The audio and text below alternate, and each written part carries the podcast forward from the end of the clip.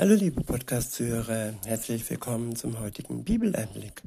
Schön, dass du wieder dabei bist. Heute habe ich ein Kapitel aus dem Buch Jesaja. Es ist das Kapitel 61. Ich verwende wieder die Übersetzung Neues Leben. Der erste Abschnitt ist überschrieben mit Die gute Botschaft für die Unterdrückten. In jeder Zeit und ja, seit Anbeginn der Welt gab es Unterdrückung. Wo man hinschaut, gibt es Menschen, die von Mächtigen unterdrückt werden. Und einer ist da, der sich für die Unterdrückten einsetzt, damals und heute. In Vers 1 heißt es, der Geist Gottes des Herrn ruht auf mir, denn der Herr hat mich gesalbt, um den, um den Armen eine gute Botschaft zu verkünden. Er hat mich gesandt, um die zu heilen, die ein gebrochenes Herz haben, und zu verkünden, dass die Gefangenen freigelassen und die Gefesselten befreit werden. Befreiung, Freiheit für den Mensch, keine Unterdrückung, keine Unterjochung und keine Versklavung. Gott steht für Freiheit und sein Gegner, der Teufel, steht für Unterjochung, Gefangenschaft, Abhängigkeit und am Ende für den Tod. Wer sich aber für Gott entscheidet, der wird den Tod besiegen. Der Geist wird den Tod besiegen. Auch wenn wir sterben, werden wir durch den Geist Gottes aus unserem Grab heraus, unsere Seele wird herauskommen. Wir werden leben und ewig leben. Weiter heißt es in Vers 2, er hat mich gesandt, um ein Gnadenjahr des Herrn und einen Tag der Rache unseres Gottes auszurufen und alle Trauernden zu trösten. Ich wiederhole, er hat mich gesandt, um ein Gnadenjahr des Herrn und einen Tag der Rache unseres Gottes auszurufen und alle Trauernden zu trösten. Gott wird trösten die Trauernden und er wird Gnade über alle Menschen, ja, verbreiten, die diese Gnade als Geschenk annehmen möchten. Jesus starb für uns und wir haben die Erlösung inne, wenn wir daran glauben. Wir bekommen die Erlösung, die Befreiung von der Sünde und das ewige Leben aus reiner Gnade heraus. Und trotzdem ist Gott ein gerechter Gott und wird über alle Rache üben, die die Unterdrückten und die Trauernden verletzt und verfolgt und gequält haben.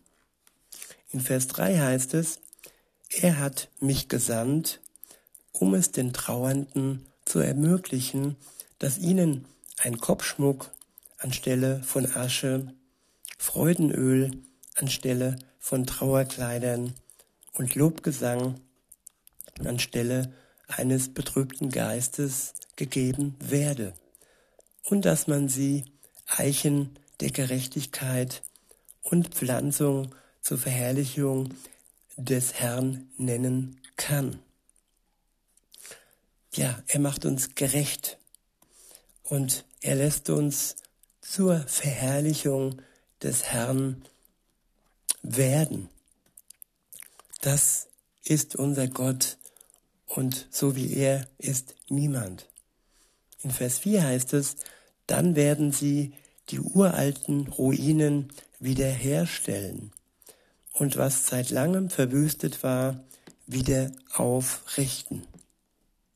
Sie werden sowohl vom Krieg zerstörte Städte wieder aufbauen, als auch die Trümmer vergangener Generationen.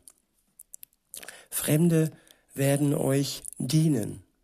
Sie werden eure Herden versorgen, eure Felder pflügen und eure Weingärten bestellen. So ist es im Moment in Israel, beziehungsweise vor dieser ja, großen Krise, die im Moment noch herrscht, da haben Fremde den Israeliten gedient. Sie haben ihnen geholfen, ihre Felder zu bestellen. Sie haben geholfen, die Weingärten zu pflegen. Und wenn Gott dem ein Ende macht, ja, dieser sogenannten Pandemie, dann wird diese Hilfe wieder möglich sein. Dann wird der Zugang zu Israel wieder möglich sein. In Vers 6 heißt es, ihr werdet Priester des Herrn heißen, Diener unseres Gottes, Diener unseres Gottes, wird man zu euch sagen. Ihr werdet euch von den Reichtümern der Völker ernähren und euch mit ihrer Herrlichkeit schmücken. Ja, das Volk Gottes wird ausgestattet, es wird versorgt. Und jeder, der zu dieser Familie Gottes hinzukommt, indem er an Jesus Christus, den Erlöser, glaubt, auch ihm wird diese Versorgung zuteil werden. Wir sind dann ja ein Teil der Familie Gottes, allein aus der Gnade heraus, die Gott uns gewährt. In Vers 7 heißt es, statt doppelte Scham und Schande tragen zu müssen, werdet ihr über euer Teil jubeln. Den, den doppelten Anteil eures Landes werdet ihr erben und euch wird ewige Freude zuteil. Ja, da wo noch Trauer ist, da wird am Ende ewige Freude sein. Das ist ein Versprechen Gottes und das wird er halten. Da wo wir leiden und trauern, beides wird ausgetauscht werden zur ewigen Freude. Halleluja. In Vers 8 heißt es, denn ich, der Herr, liebe die Gerechtigkeit. Ich hasse den auf krummen Wegen erschlichenen Raub. Ich belohne mein Volk in Treue und werde einen ewigen Bund mit ihm schließen. Gott ist treu und er belohnt alle, die ihm selbst die Treue halten. In Vers 9 heißt es, ihre Nachkommen sollen unter den Nationen berühmt sein und ihre Kinder unter den Völkern. Jeder, der sie sieht, soll anerkennen müssen, dass sie ein vom Herrn gesegnetes Volk sind. Ich will mich sehr im Herrn freuen. Meine Seele soll über meinen Gott jubeln.